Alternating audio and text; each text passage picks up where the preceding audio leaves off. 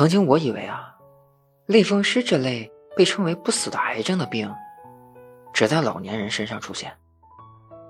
可当它真真切切的发生在我弟身上的时候，我才意识到，你永远不能拍着胸脯说绝对不会遇上某一种病症。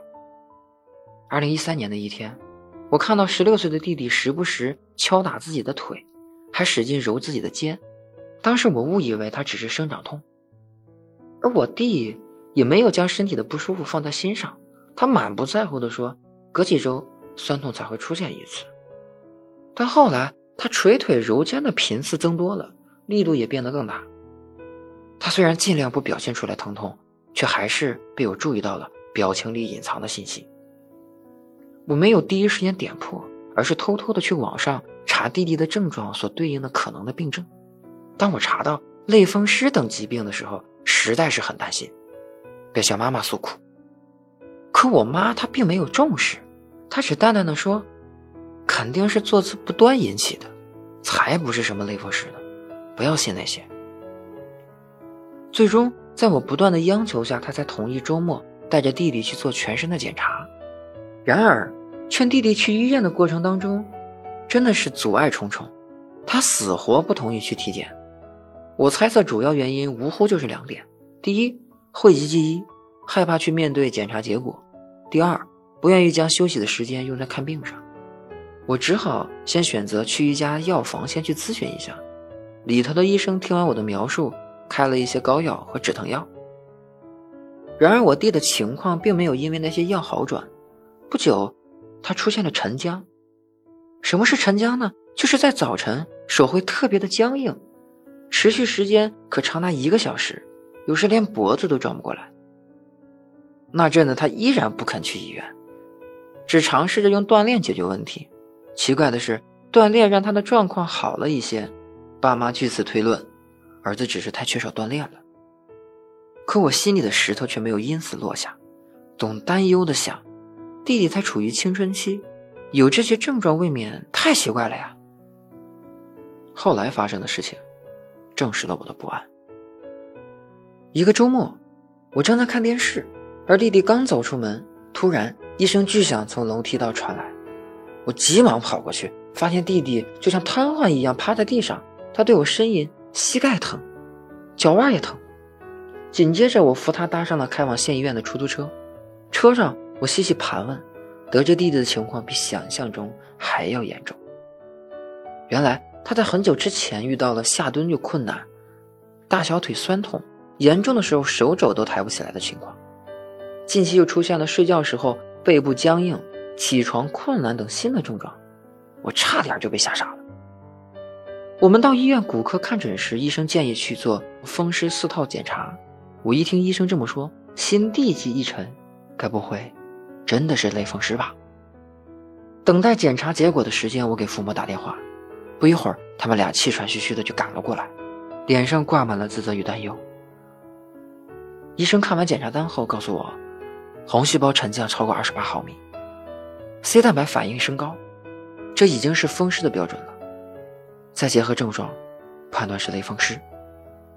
这下子我们全家人都如遭遇晴天霹雳，妈妈默默掉眼泪，弟弟则说不出一句话来。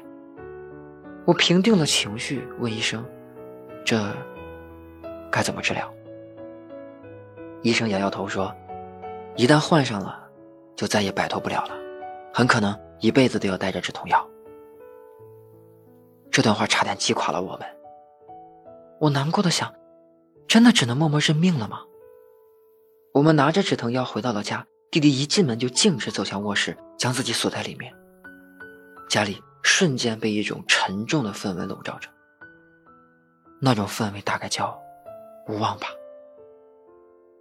我对愁眉苦脸的爸妈说：“我们接下来该想想办法，不过你们千万不要信那些虚假的广告宣传。”说完，我立马又上网查了有关类风湿的资料。查资料的整个过程，我的精神紧绷，不敢过多想象未来中的弟弟也许不能再去疯狂的玩闹。我暗暗下决心，不管怎么样，至少要大幅度缓解他的痛苦。随即。我为弟弟办理了停课，让他能更专心治病。为了了解更多类风湿的细节，我开始在网上四处咨询，也开始带弟弟四处就医，询问治疗的方法。直到我带弟弟来到一家全国排名很靠前的三家医院，医院的医生告诉我，治疗类风湿只能靠止痛、免疫抑制剂、补钙以及生物制剂等治疗措施来缓解，运用中西医结合治疗会比较好。只要保证关节不变形、不疼痛，就算是巨大的成功。随即，医生给弟弟开了些性温的中药和一些西药药片。以及用于缓解疼痛的小药膏。此外，医生还强调，可通过注射生物制剂、理疗、运动、饮食等方式来改善患者的病情。运动对类风湿患者是至关重要的，不过运动的幅度一定要控制好，不能逞强，否则将会引起更严重的关节伤害。而对弟弟的饮食，我也很上心，时常叮嘱爸妈要多弄些清淡的、有益关节发育的食品。比如清蒸鱼、排骨之类的，千万不要去做辛辣的食物。因为弟弟的患病，我们一家人过得比较艰苦。爸爸戒掉了烟，妈妈不再流连于商场。他们为多挣些微薄的收入，每天早起晚归。而我的工作尚处于起步阶段，薪水比较少。可我想，老弟的营养和治疗都必须跟上。我的钱没了可以再赚，于是。我将薪水全部用于补贴家用，还在网上找些写稿之类的兼职干。有天晚上，为了工作忙了一个白天的我，晚上又拿起电脑写作，结果趴到键盘上睡着了，并且手滑将没有完成的文章发了出去，之后被编辑狠狠批评了一顿。而在这期间，老弟被疼醒，我只好又去照顾他。我们一家虽然做出很多努力，然而我知道这些是治标不治本的。一旦弟弟的病进入了急性期，那么身体的疼痛程度和症状发生频次都会增加。那时候，无论是用什么药，恐怕都没有什么效果了。对弟弟变成残疾的恐惧，一直笼罩着我们。虽然日子就这么拮据的过着，但幸好生活中不只有苦，也有甜。令我们欣慰的是，这一年里，弟弟的病情没有反复，关节也没有变形。医生前不久告诉我们，用药量可以减少了，日后加强锻炼，辛辣的少吃，保持正常的坐姿。简单来说，生活可以恢复了。幸福来得太突然了，我们一家人在短时间内没有完全反应过来，待到反应过来，都开心的差点跳了起来。回首弟弟从出现症状到疾病好转的经历，我有些感悟。这是我们走下去的最重要的原因是爱。我们在尽力为弟弟治病的同时，常给他讲励志的故事，身体力行的鼓励着他。在他心情不好的时候，尽量体谅他。抗病过程中，我们所走的弯路其实不少，所得到的教训也很多。